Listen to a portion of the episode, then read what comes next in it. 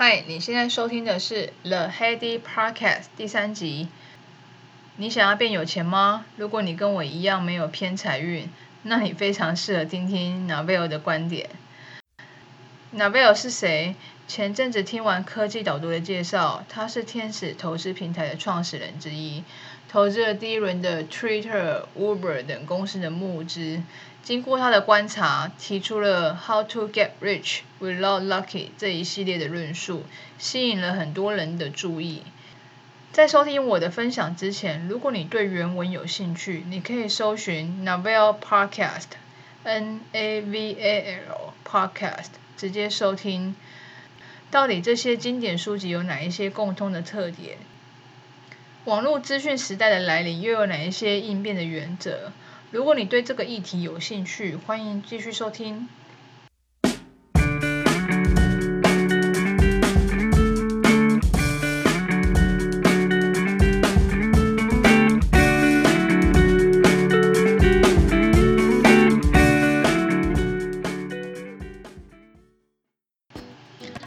集音频参考的书籍有：第一本《有钱人和你想的不一样》，第二个《富爸爸与穷爸爸》，第三本《与成功有约》，第四个就是 Navel Podcast。原则一：你必须相信自己能够致富，但请寻求财富，不是金钱跟地位。我知道这个听起来有一点白话，好像有一点绕口。但就是这些大师不断都提到，要相信自己能够值得这么好。每个人的标准都不一样，你心中设定的目标有多大，那你的世界就有多大。再就是基于这个精神能力的力量，Navel 延伸的解释，什么叫做寻求财富呢？而不是去寻求金钱与地位。我们会觉得有点奇怪，说致富不就是一般人说的有钱吗？有钱还不能算是致富？Navel 说，钱是我们移转财富的方式。拥有很多钱，你如果不会理财，那到头来就会像中乐透的得主一样，最终你可能还会比以往没有中乐透时过得更凄惨。再来谈谈地位，地位是你在社交层级中的排名。如果你追求地位，往往常常需要各式各样的应酬与花费，这也不会让你致富。原则二。延伸原则一的观点，他说：“请追求财富，财富是在你睡觉时会继续赚取赚取的资产，例如你投资的股票、基金，还是你当一个包租公，网络上面开自己的线上课程，还是说你有你自己的公司，有自己的产品。当你没有工作，它还是会默默的产生金流。”大家提到的被动收入都可以算在这里面，但因为这样的财富才会带给你带来自由。但请你不要误会哦，不要不是要你马上辞掉工作。这几本书都有提到，财富不是短时间能够累积的，你需要长时间并并且创造自己的独特性的产品或者技术。而且不断的持续的累积这方面的一些知识，才有可能在未来达到财富的自由。他进一步解释，财富其实不是零和游戏，不是一种你死就是我亡的的一些古老的传统的游戏。世界上每一个人都可以拥有房子，不会因为你有房子就会剥夺我拥有房子的能力吗？所以它是一个。非常积极的和平的游戏，可以一起创造事物，然后创建一些全新的东西，然后一起共同创造财富，这是他的观点。另外一方面，地位是零和的游戏，不是你死就是我亡，毕竟第一名就只有一个嘛。那现代来说，政治就是一个状态游戏的例子。你看，像选总统、选市长。能当市长、能当总统的名额就只有一个，所以他们在竞争的当中，真的就是要真的不你死我活，不是你死就是我亡。那后面还有什么方式可以追求财富呢？他主张，其实你要为世界创造丰富，财富不是要从别人那里拿走什么东西，而是你要能够想想，你可以帮世界还是帮你的客户创造一些什么东西。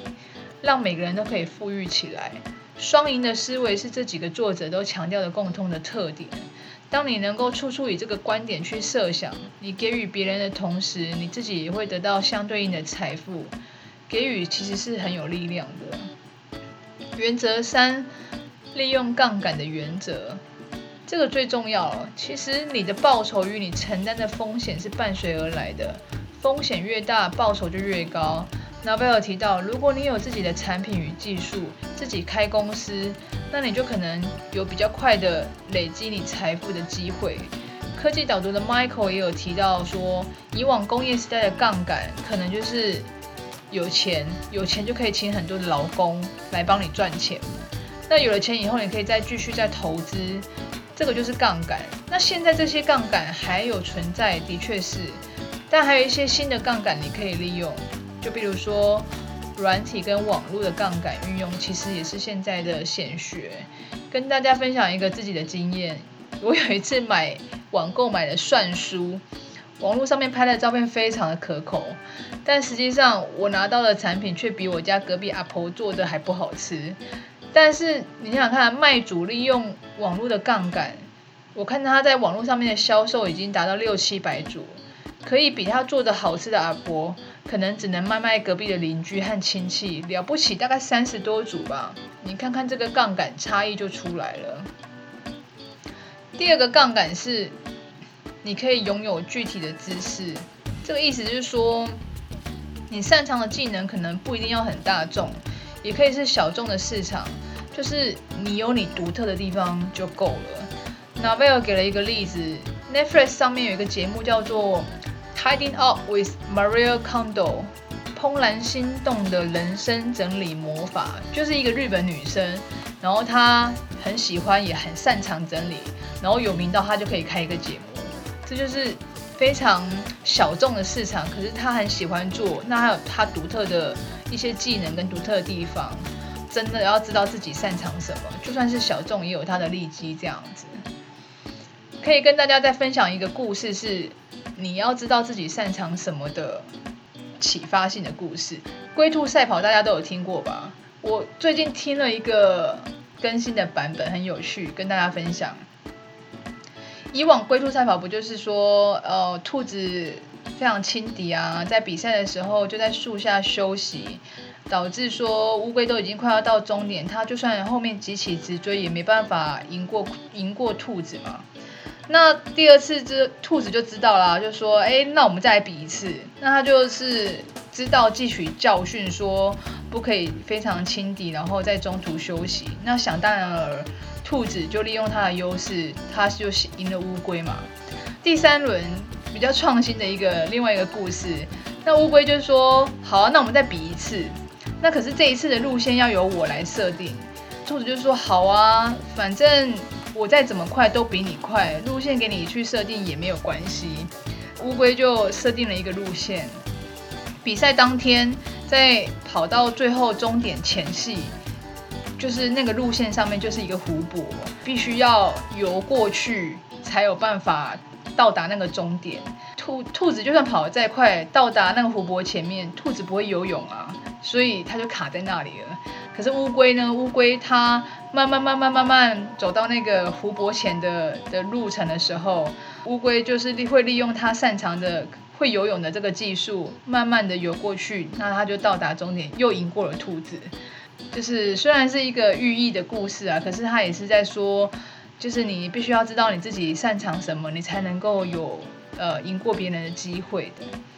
第三个杠杆是拥抱问责制以获得杠杆。这个就是说，你要对自己的名字负责。你负责越多，你得到的报酬也就相对的丰富。就像老板挂了名，对外所有的客户啊、厂商啊，有问题都会找他，所以他的名字与这间公司挂了钩，也就是承担了较大的问责。所以当赚钱的时候，他就是收取大部分利润的人，这还蛮合理的啊。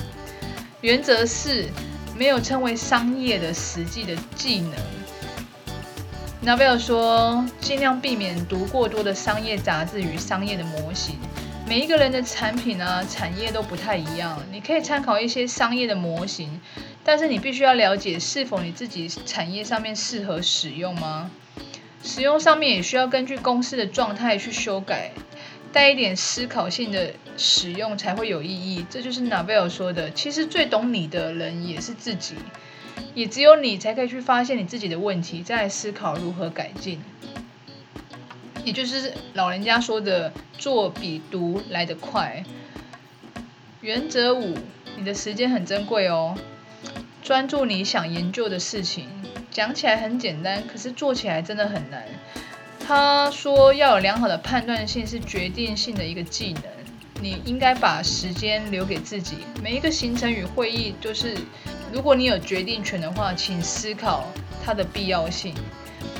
如果你去花时间做的一些非专业的事物低于你的时薪，他主张你应该要 outsource 出去。原则六：聪明的选择你的工作，并持续不同面向的学习。没有产品的个人也没有关系，但是前提是你应该要先聪明的选择你的工作。有的人选错了产业，拼了命的工作，得不到金钱也没有快乐。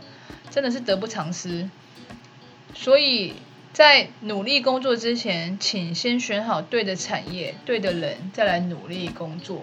跟聪明的人有竞争的产业，最重要的选择是要有选择诚信的伙伴。其中选择有诚信的伙伴一起工作是最重要的一点。不管你是老板还是员工，就算你的伙伴再聪明，业务技巧再好，但一旦少了诚信，就可能出会出现大问题。第二个，他说必须要持续的学习，建立你的角色，让机会去找到你。这也是就跟前面的观点有点像，你应该是独一无二的，不要去抄袭别人。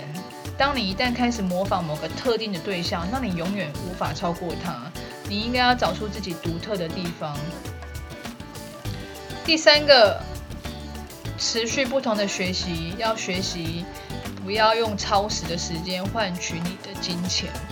你还在用加班换取你的金钱吗？那你可能是停留在以前的思维了。各个作者都有观察到，你必须要留一点时间思考、计划再行动。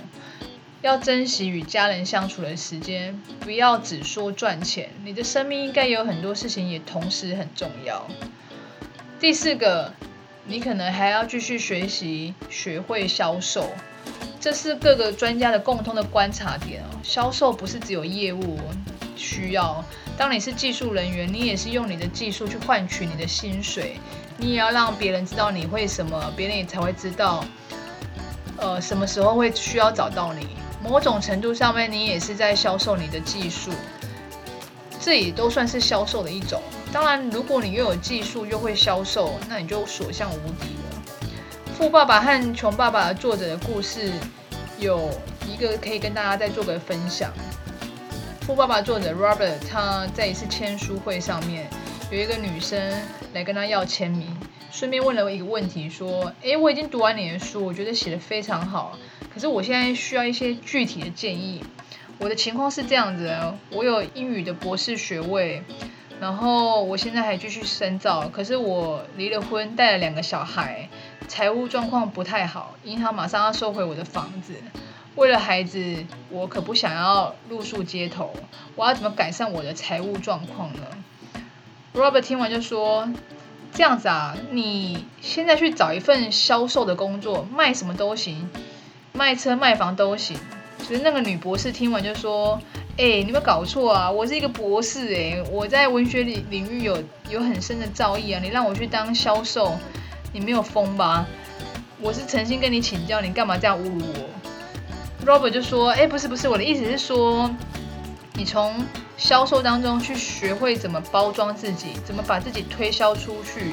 现在的博士已经已经很多人具有博士学位了。”就是说，你再继续在这个领域上面去做一些其他的文凭是比较没有意义的。所以你开始要销售自己，也就是说，可能或许你可以去学一些销售的技能，晚上还是继续写作啊。那透过呃贩卖自己的作品，你或许有一些技巧，就可以知道说，哎，你可以靠写作要怎么去贩卖你的知识这样子。这女博士听完还是一肚子火，然后说。我才不要去做什么销售啊、sales 的工作啊！那个作者就说：“你看看我的书，你看看我书名字上面写的是什么？畅销作家。” Robert 说：“对啊，我就是一个畅销作家，我写的东西拿不了诺贝尔文学奖，但是他可以帮到很多人，还能赚到很多钱。现在这个意思你就懂了吧？就是说，就算你是一位作者，畅销作家，其实也是一个销，也是一个销售，也是一个 sales 这样子。这个其实我觉得当 sales 这么多年，其实这个是真的是一个很重要的一门技术。”我觉得是每一个职位上面都应该要想想怎么样销售自己比较重要一点，不要排斥做业务。第五个，你可以增加阅读的习惯。听过一句话说，我知道阅读不一定会有钱，但是有钱人都有阅读的习惯，所以这也蛮重要的。所有的作者都有提到，一定要培养阅读的习惯。你可以先看你喜欢的内容，直到你喜欢上阅读。这个观点呢、我会再附上一个条件，就是说你同时应该需要具备一些英文的能力，因为不管是 Naval 还是刚刚上面那几本作者来说，他们可能是美国人还是欧欧洲人，那英文无可厚非还是他们的第一大语言。所有最新的技术啊、新闻啊，都会先被翻译成英文，而我们阅读的资料与内容就有相关。所以你如果都要等别人翻译再吸收知识，这样就算培养了阅读习惯，某种程度上面，我觉得还是有一些局限在啊。最后一个技能，请学会精进自己的理财。理财的金律，我看了好几本书，其实不不外乎就是赚钱、存钱。理财投资，再拿赚来的钱再存钱，再理财，再投资，这就是所谓的理财金律，就是这样的公式。理财学问很高深，每个人都有他赚钱与投资擅长的工具。持续的学习、精进理财、合理的控制风险，一这一些观念，我都还是在。继续学习适合我的工具，所以你只要把握你自己擅长的工具，谨记这些理财的金律就可以了。最后一个原则，原则七，最终你还是会得到你应该得到的，这也是结论。通过杠杆应用特定的知识，最终你会得到你应得的，在足够长的时间范围内，你将获得报酬。每个人都想要马上立即，但是这个世界上面其实是一个有效的地方，立即行不通。你真的必须要投入时间。所以 Naval 认为，你必须培养自己的具体的特定的知识啊，培养自己的责任感啊，用自己的名字去做一个呃品牌啊，杠杆的作用啊，拼凑成最好的技能组合。你在做什么，你就好好的享受它，并继续这么做，不要去模仿别人。那为我回顾一下他的职业生涯和二十年前他身边的人们，他们也都是很聪明，也都很勤奋。他们对呃，另外可能没有多想要走一些什么呃捷径啊，都符合他所提出的这些原则在过生活，而他们现在都很成功，几乎没有一个例外。最终，你还是你自己。当你赚到一堆钱时，你仍然是同一个人。如果你快乐，你会很开心；如果你不开心，你也会很不高兴，对吧？所以你，你平静充实，然后你仍然是你自己同一个人。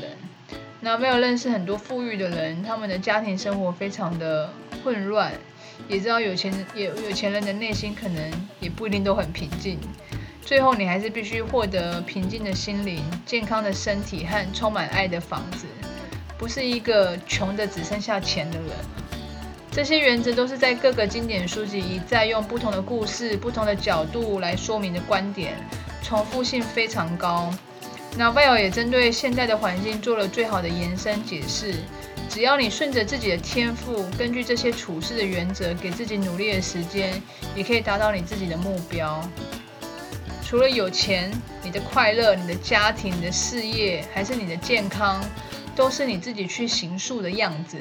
不要浪费时间在创造你不想要的人生。以上就是我的整理。就跟我一开始提到提到的一样，听到他的分享，感觉就像是我以之前读的一些书的现代的延伸的观点，我感受上面非常的强烈。每个人对于富有的定义真的不同，有钱是一个工具，感觉就是一步一步完成的目标。那这些踏实的原则与他的结论都令我感到，努力是要持续的累积的，同时也留一点时间给自己跟家人。你可以闭上你的眼睛，想想你未来的画面，你设定的目标，你的未来是长什么样子呢？